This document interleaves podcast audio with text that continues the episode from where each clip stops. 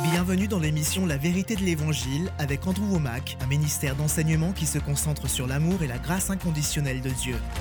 Nous avons une meilleure alliance fondée sur de meilleures promesses et nous avons accès à une meilleure relation avec Dieu.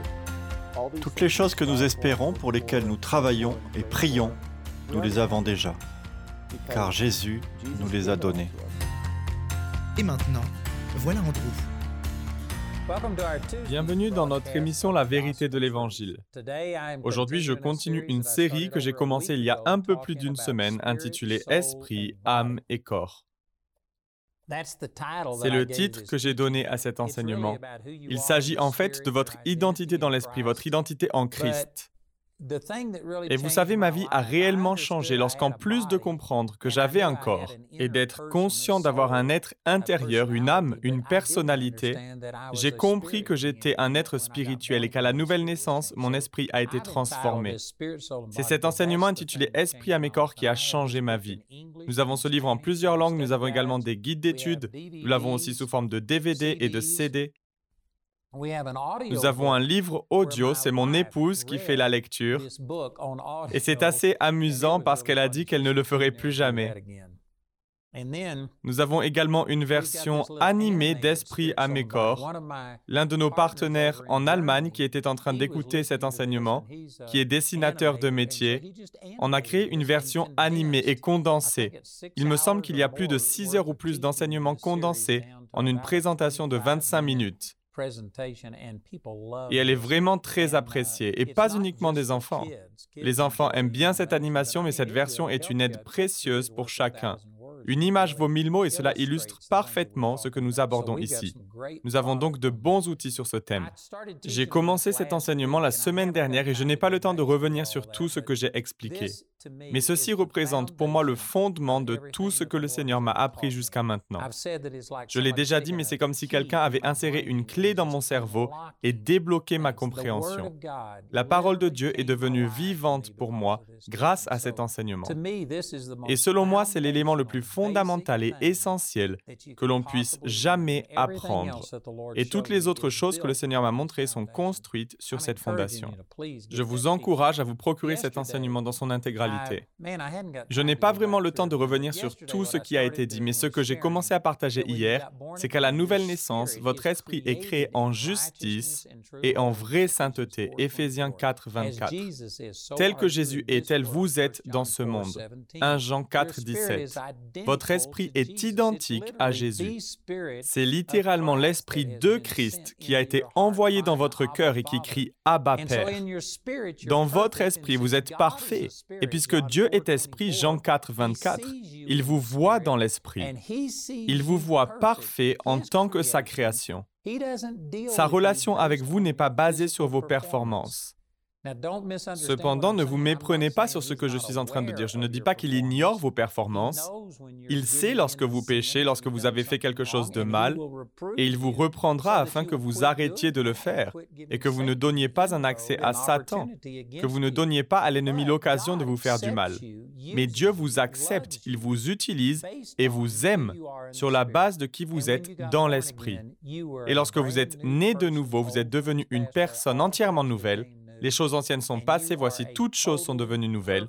Vous êtes maintenant un être entièrement parfait dans votre esprit. Autrement dit, un tiers de votre salut est accompli. C'est fait. À cet instant précis, votre esprit est aussi parfait qu'il ne le sera jamais dans l'éternité. Lorsque vous mourrez et irez vivre auprès du Seigneur, il n'aura pas à ôter la corruption de votre esprit. Celui-ci n'aura pas besoin d'être dépoussiéré ou qu'on lui injecte davantage de puissance. Il n'évoluera pas tout à coup. Votre esprit est aussi mûr, aussi complet, aussi parfait que Jésus l'est, parce qu'une fois encore, 1 Corinthiens 6.17 affirme que celui qui s'unit au Seigneur est un seul esprit avec lui. Tout cela est arrivé au moment où vous êtes né de nouveau. Et j'ai commencé à parler hier du fait que certaines personnes se disent, bon, très bien, tout ceci s'est peut-être passé à la nouvelle naissance et dans l'esprit j'étais devenu un être parfait, mais le problème c'est que depuis j'ai péché.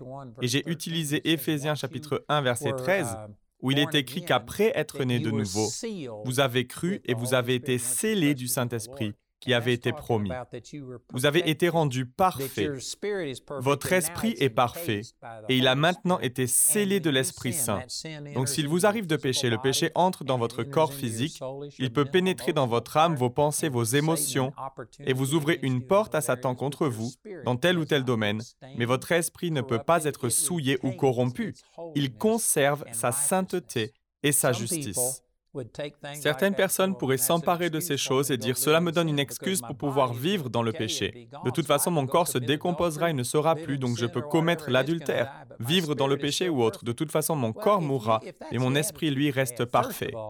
Eh bien, si c'est là votre attitude, en premier lieu, je doute fort que vous soyez né de nouveau.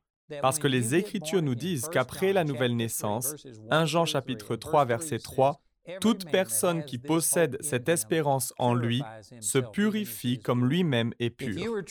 Si vous êtes véritablement né de nouveau, vous ne recherchez pas une excuse pour pécher. Vous haïssez le péché et vous avez le désir de vivre pour Dieu. Votre nature a changé. Maintenant, cela ne signifie pas que vous vivez de manière parfaite. Et lorsque vous péchez, le fait de savoir que votre esprit n'a pas été contaminé ne vous libère pas pour pécher, mais vous libère du péché. Cela vous libère de la culpabilité et de la punition. Et cela vous permet de briser la domination du péché et de continuer votre relation avec le Seigneur. Mais si quelqu'un prenait ce que j'explique et se disait, mais c'est super, mon corps et mon âme vont peut-être être souillés, mais mon esprit est parfait, je peux donc faire ce que je veux de ma chair, la première chose que je dirais, c'est que vous n'êtes probablement pas né de nouveau. Si vous l'étiez, vous auriez le désir de vous purifier comme lui-même est pur. Donc quiconque se servirait de ce que je dis comme d'une excuse pour vivre dans le péché, eh bien son cœur est tout simplement mauvais. Je ne pense pas qu'il soit né de nouveau. Et une autre raison de mener une vie sainte se trouve dans Romains chapitre 6, verset 16, où il est dit, Ne savez-vous pas que si vous vous livrez à quelqu'un comme esclave pour lui obéir, vous êtes les esclaves du maître à qui vous obéissez, soit du péché qui conduit à la mort, soit de l'obéissance qui conduit à la justice. Ainsi, quand bien même vous êtes né de nouveau, votre esprit a été scellé et rendu parfait et ne sera pas contaminé par le péché, vous ouvrez tout de même une porte au diable. Vous donnez à Satan libre accès à votre vie. Vous lui donnez la liberté de venir et de faire ce qu'il veut dans votre vie.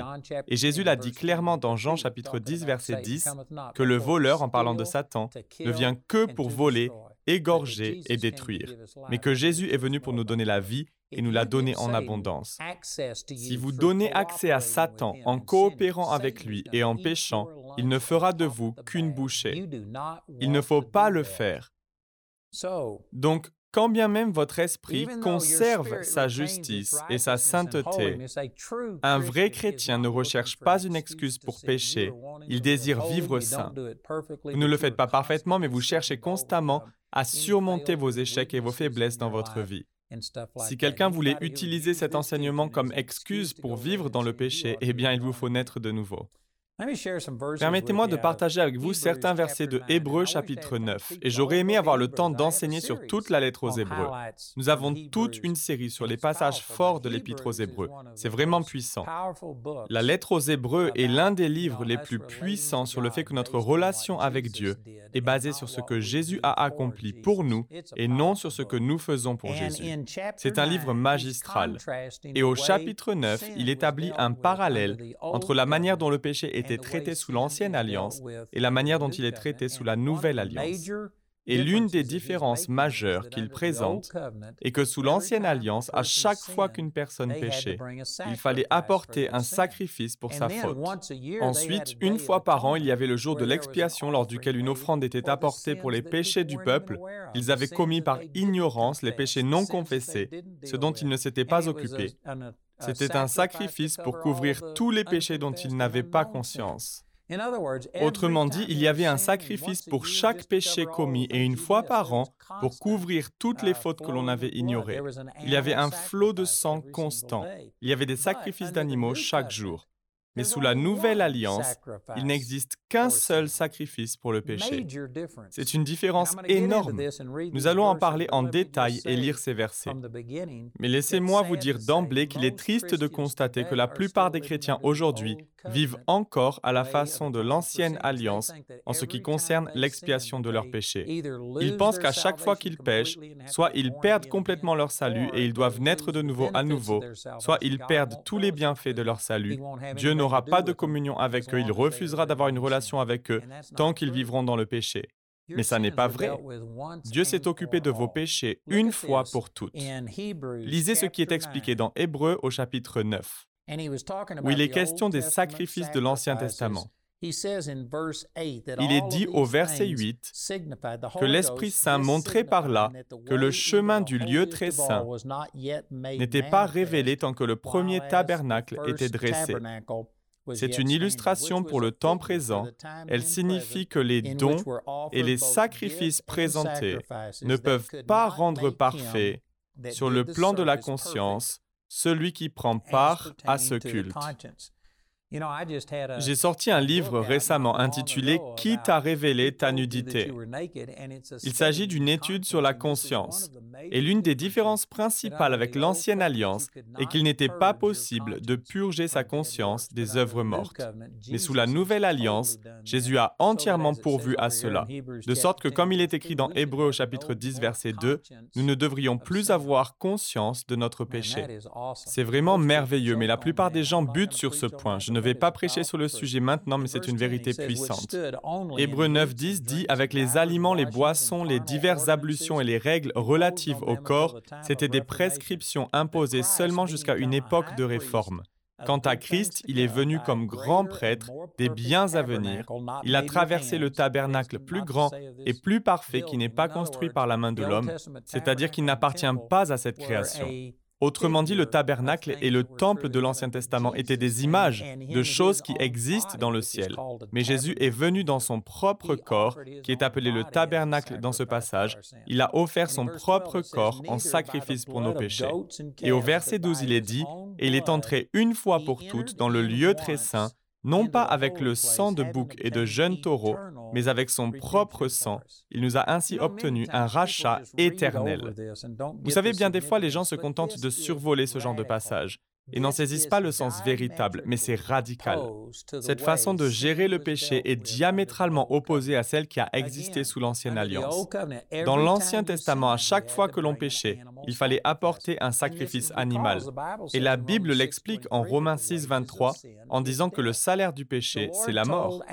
L'Éternel a dit à Adam, car le jour où tu mangeras de l'arbre de la connaissance du bien et du mal, tu mourras, c'est certain. Et saviez-vous que dans le texte hébreu d'origine, en Genèse chapitre 2, il est dit Tu mourras, mourras. Le mot est répété. Et il y a deux façons d'en comprendre la signification. La première étant qu'en devenant mortel, tu finiras par mourir.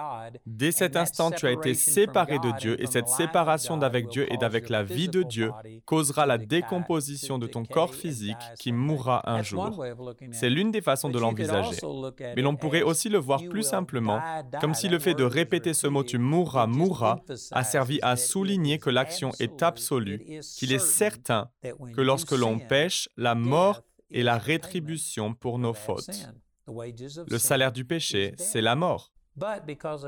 Mais du fait de la grande miséricorde de Dieu, il nous a permis, sous l'ancienne alliance, il a permis à l'humanité d'offrir un animal, de le tuer et de le mettre à mort au lieu que nous devions mourir physiquement. Vous savez, la plupart des gens ne comprennent pas la logique derrière tout cela. Mais Dieu a dû instaurer ces choses car la mort est la conséquence du péché et la mort est le salaire du péché.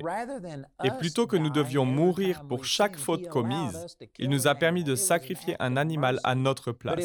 C'était un acte de miséricorde, mais également un acte qui nous rappelle constamment que le péché cause la mort. Et lorsque vous péchez, quelqu'un doit mourir. Donc il nous a permis d'offrir des sacrifices d'animaux, mais comme je l'ai dit au début de cette émission, à chaque fois que l'on péchait, il fallait tuer un animal. Et comme le péché abondait, les gens péchaient tout le temps, il y avait un écoulement continuel de sang. Mais il est dit ici que Jésus, avec son propre sang, est entré une fois pour toutes dans le lieu très saint une fois et non de nombreuses fois. Saviez-vous que la plupart des sacrifices qui étaient offerts l'étaient à l'autel d'airain et qu'ils n'étaient pas apportés dans le lieu très saint Mais une fois par an, au jour de l'expiation, le souverain sacrificateur faisait un sacrifice particulier. Il entrait et passait derrière le voile pour appliquer le sang de l'animal sacrifié sur l'arche de l'alliance, entre les chérubins. Et c'est là qu'il aspergeait le sang. Cela se passait une fois par année et devait être répété tous les ans parce que ce passage nous apprend que les sacrifices de l'Ancien Testament ne pourraient jamais ôter les péchés. Ils n'étaient qu'une image, une ombre de ce que Jésus allait faire. Et puisque l'expiation n'avait pas encore été accomplie, cette image avait besoin d'être placée continuellement devant les yeux du peuple pour qu'ils puissent reconnaître que quelqu'un devait mourir à cause du péché. Le péché est mortel, et c'est ainsi que les sacrifices ont été perpétués pendant des milliers et des milliers d'années. Des milliers, sans doute des centaines de milliers, des millions d'animaux ont été tués. Mais Jésus vient établir un contraste avec tout ceci. Il est entré une seule fois dans le lieu très saint pas de nombreuses fois. Et il est écrit qu'il nous a ainsi obtenu un rachat éternel. Saviez-vous que le chrétien moyen croit qu'il n'est pardonné pour ses péchés que jusqu'au moment où il est né de nouveau Et qu'après la nouvelle naissance, à chaque fois qu'il pêche, il lui faut placer ce péché sous le sang. Il lui faut le confesser et recevoir le pardon après avoir été sauvé. Ce n'est pas ce qu'expliquent ces versets. Jésus est entré une fois pour toutes dans le lieu très saint et il a obtenu pour nous un rachat éternel. Ceux qui prêchent que vous perdez votre salut à chaque fois que vous péchez et qu'il faut naître de nouveau encore et encore sont en opposition directe avec ce passage des Écritures. Et ces versets sont très clairs. Ils répètent les mêmes idées à plusieurs reprises pour les souligner et pour que vous compreniez de quoi ils parlent. Vous ne perdez ni votre salut, ni votre communion avec Dieu. Dieu s'est occupé de tous vos péchés, passés, présents et même des péchés que vous n'avez pas encore commis.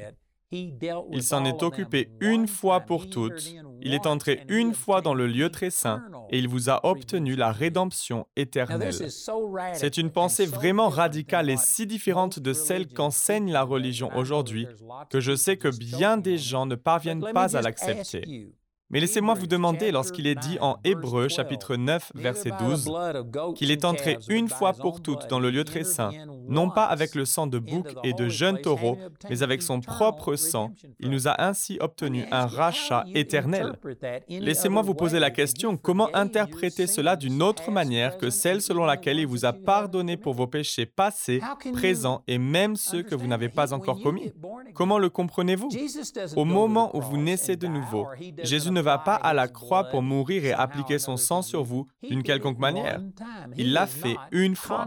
Il ne se lève pas continuellement pour appliquer son sang et à chaque fois qu'une personne pêche et demande pardon, il n'a pas à placer ce péché sous le sang ou à constamment appliquer le sang. Dans ce passage de Hébreu chapitre 10, il est écrit qu'il est assis à la droite du Père. Cela signifie que son œuvre est accomplie et que nous avons simplement à nous approprier ce qu'il a déjà pourvu pour nous. Il ne se lève pas continuellement pour expier les péchés à chaque fois qu'une personne naît de nouveau, ou même après qu'elle soit née de nouveau, pour remettre constamment ses péchés sous le sang. Si c'était le cas, il ne s'assiérait jamais. Il est entré une fois pour toutes. Quelle est la partie de une fois pour toutes que nous ne comprenons pas? Quelle est la partie de rachat éternel que nous ne comprenons pas?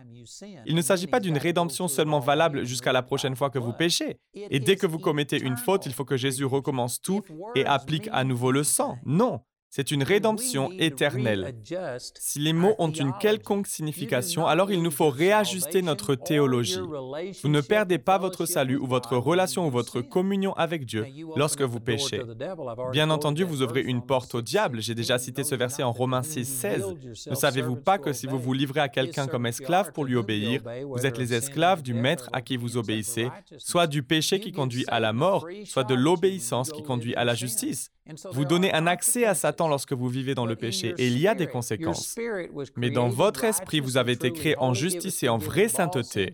Vous avez été pardonné de tous vos péchés passés, présents et même les fautes à venir, des péchés que vous n'avez même pas encore commis.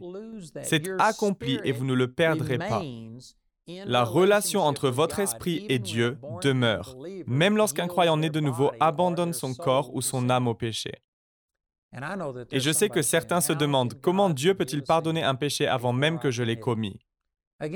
À nouveau, c'est parce que nous imposons, nous transposons sur Dieu nos fragilités humaines.